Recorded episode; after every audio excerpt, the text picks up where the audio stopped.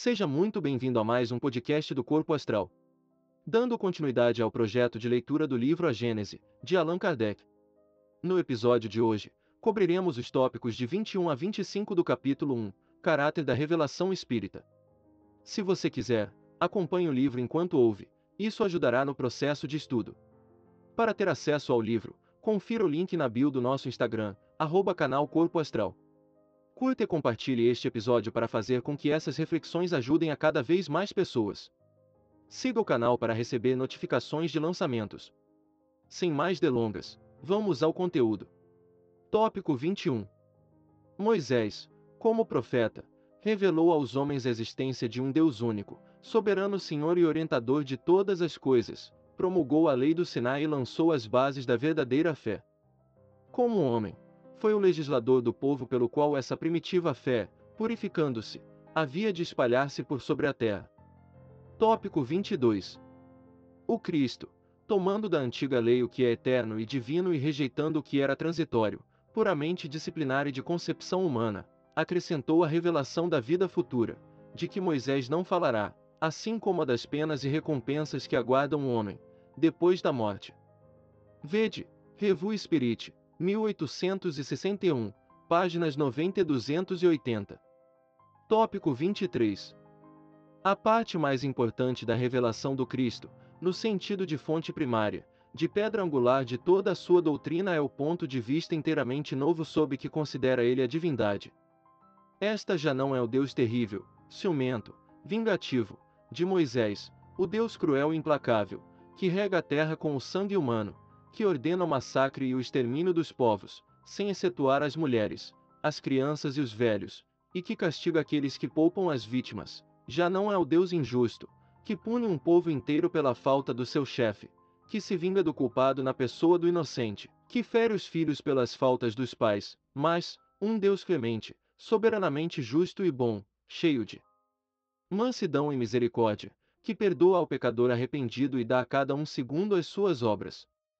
Já não é o Deus de um único povo privilegiado, o Deus dos exércitos, presidindo aos combates para sustentar a sua própria causa contra o Deus dos outros povos, mas, o Pai comum do gênero humano, que estende a sua proteção por sobre todos os seus filhos e os chama todos a si, já não é o Deus que recompensa e pune só pelos bens da terra, que faz consistir a glória e a felicidade na escravidão dos povos rivais e na multiplicidade da progenitura, mas, sim, um Deus que diz aos homens, abre aspas, Vossa verdadeira pátria não é neste mundo, mas no reino celestial, lá onde os humildes de coração serão elevados e os orgulhosos serão humilhados. Fecha aspas.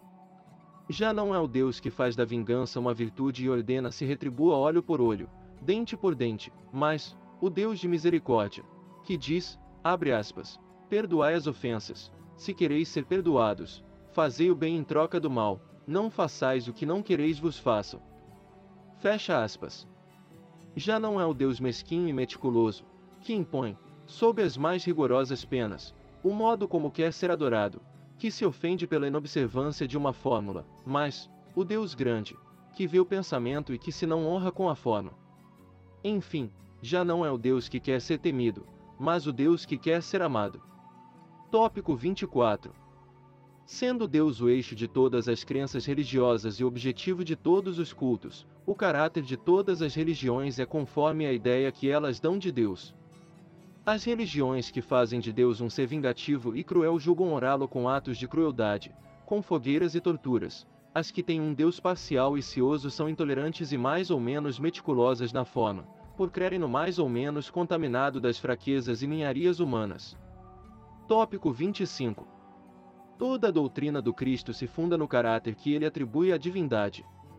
Com um Deus imparcial, soberanamente justo, bom e misericordioso, ele fez do amor de Deus e da caridade para com o próximo a condição indeclinável da salvação, dizendo: Amai a Deus sobre todas as coisas e o vosso próximo como a vós mesmos. Nisto estão toda a lei e os profetas, não existe outra lei.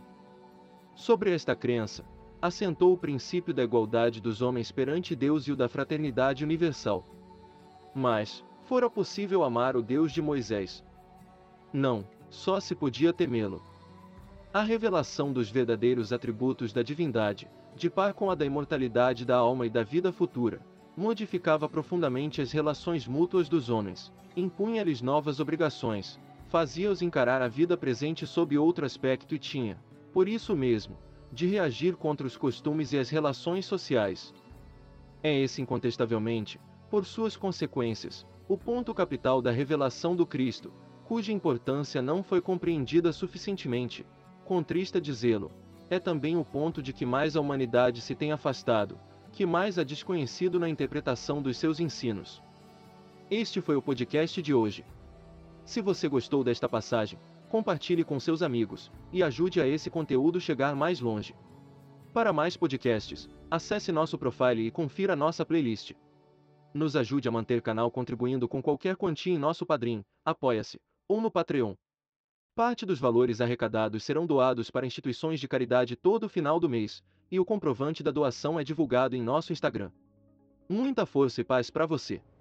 Até o próximo episódio.